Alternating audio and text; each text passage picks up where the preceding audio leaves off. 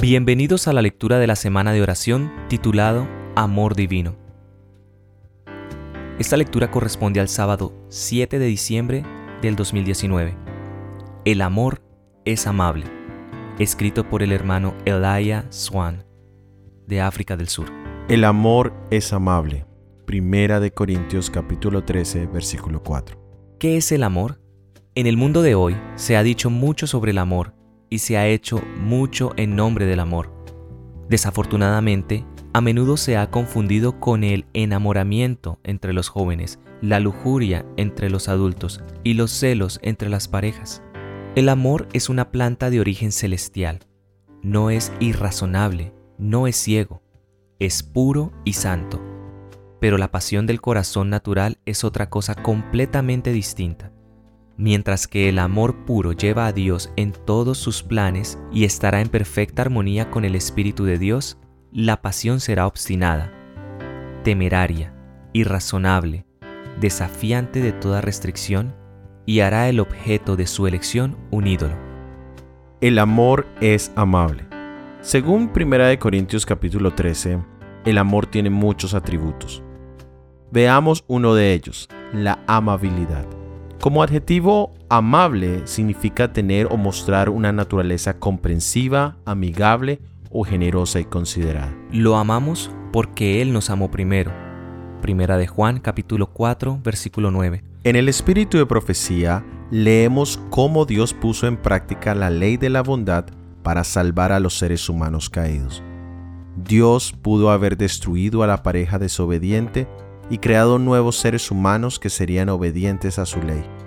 Pero debido a su simpatía, reveló un plan que se estableció antes que se hicieran los cimientos de la tierra. Toda la familia de Adán debía morir. Vi al encantador Jesús y contemplé una expresión de simpatía y tristeza en su semblante. Pronto lo vi acercarse a la luz brillante que envolvía al Padre. Dijo mi ángel acompañante, Él está en estrecha conversación con su Padre.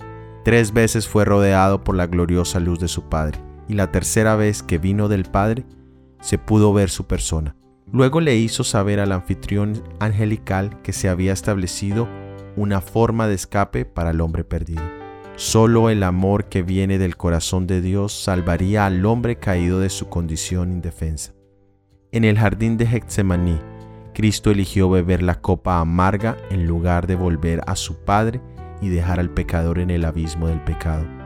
En la cruz del Calvario, mientras los soldados insertaban sus clavos crueles en sus manos y pies, fue este amor que motivó al Salvador a suplicar, Padre, perdónalos porque no saben lo que hacen. Lucas capítulo 23 versículo 34. Un nuevo mandamiento os doy, que se amen los unos a los otros como yo los he amado, para que también se amen los unos a los otros. San Juan capítulo 13 versículo 34. Bondad en la familia. Además de amarse unos a otros como Cristo nos ha amado, debemos tratarnos los unos a los otros como quisiéramos que Cristo nos tratara. Cuando nos vence una falta, ¿cuánto tiempo tarda Cristo en perdonarnos? ¿Es el mismo tiempo que tomamos para perdonar a los demás? La ley de bondad es, haz a los demás como te gustaría que te hicieran a ti. ¿Qué espíritu mostramos a las personas que están siendo atacadas por Satanás? ¿Les mostramos simpatía? ¿Les mostramos el espíritu de amabilidad para que reconozcan su error y quieran regresar al redil? ¿Cuántas almas alguna vez fueron miembros del cuerpo de Cristo y ya no vienen a la iglesia? Les damos la bienvenida y le mostramos el mismo espíritu de bondad que el Padre mostró a su Hijo pródigo? ¿O les mostramos el espíritu frío del hermano mayor al mostrar una actitud de más santo que tú. Una mirada, una palabra, incluso una entonación de la voz puede estar llena de falsedad, haciéndose como una flecha de púas en algún corazón, infringiendo una herida incurable. Por lo tanto, una duda, un reproche, puede arrojarse sobre alguien por quien Dios realizaría una buena obra, y su influencia se arruina, su utilidad se destruye. Entre algunas especies de animales, si uno de ellos es herido y cae, sus compañeros lo golpean y lo destrozan de inmediato. ¿Somos mejores que ellos? Pero la dificultad radica en los miembros individuales de la iglesia, Y es aquí donde se debe forjar la cura. Jesús le ordena al acusador que primero eche la viga de su propio ojo, renuncie a su espíritu de censura, confiese y abandone su propio pecado antes de tratar de corregir a los demás. Hasta que sientas que puedes santificar tu propia dignidad e incluso dar tu vida para salvar a un hermano que se equivoca, has echado la viga de tu propio ojo para que estés preparado para ayudar a tu hermano. Entonces puedes acercarte a él y tocar su corazón. Nadie ha sido rescatado desde una posición equivocada por censura y reproche, pero muchos han sido expulsados de Cristo y llevados a sellar sus propios corazones contra la convicción. Un espíritu tierno, un comportamiento apacible y vencedor puede salvar a los que hierran y esconder una multitud de pecados. La revelación de Cristo en tu propio carácter tendrá un poder transformador sobre todas las personas con las que te pongas en contacto. ¿Cómo es posible tener un amor tan amable? El amor es de Dios. El corazón no consagrado no puede originar o producir esta planta de origen celestial que para florecer debe ser regada constantemente con el rocío del cielo. Puede florecer solo en el corazón donde Cristo reina. Este amor no puede vivir y florecer sin acción y no puede actuar sin aumentar su fervor y extender y difundir su naturaleza a otros.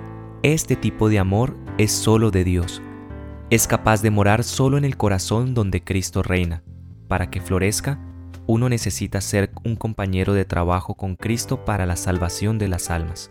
Tal persona encontrará alegría al ver el retorno del perdido y caminar en el camino manchado de sangre. Su amor será incondicional y amable con aquellos por quienes Cristo murió. Mis queridos hermanos y hermanas, abramos nuestros corazones para que Cristo viva en nosotros a través de su Espíritu Santo. El mejor sermón jamás predicado no está en el púlpito, ni a través del conocimiento de las Escrituras. Es en la vida que vivimos y en nuestras actitudes hacia los demás. Cuando las personas se dan cuenta que nos importan, se convencerán y se pondrán en el lado del Señor.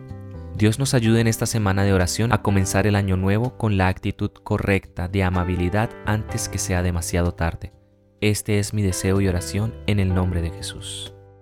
Amados, amémonos unos a otros porque el amor es de Dios. Y todo el que ama es nacido de Dios y conoce a Dios. Primera de San Juan capítulo 4 versículo 7. Puedes encontrar el vínculo a la semana de oración completa en la descripción. Que Dios te bendiga. Amén. Amén.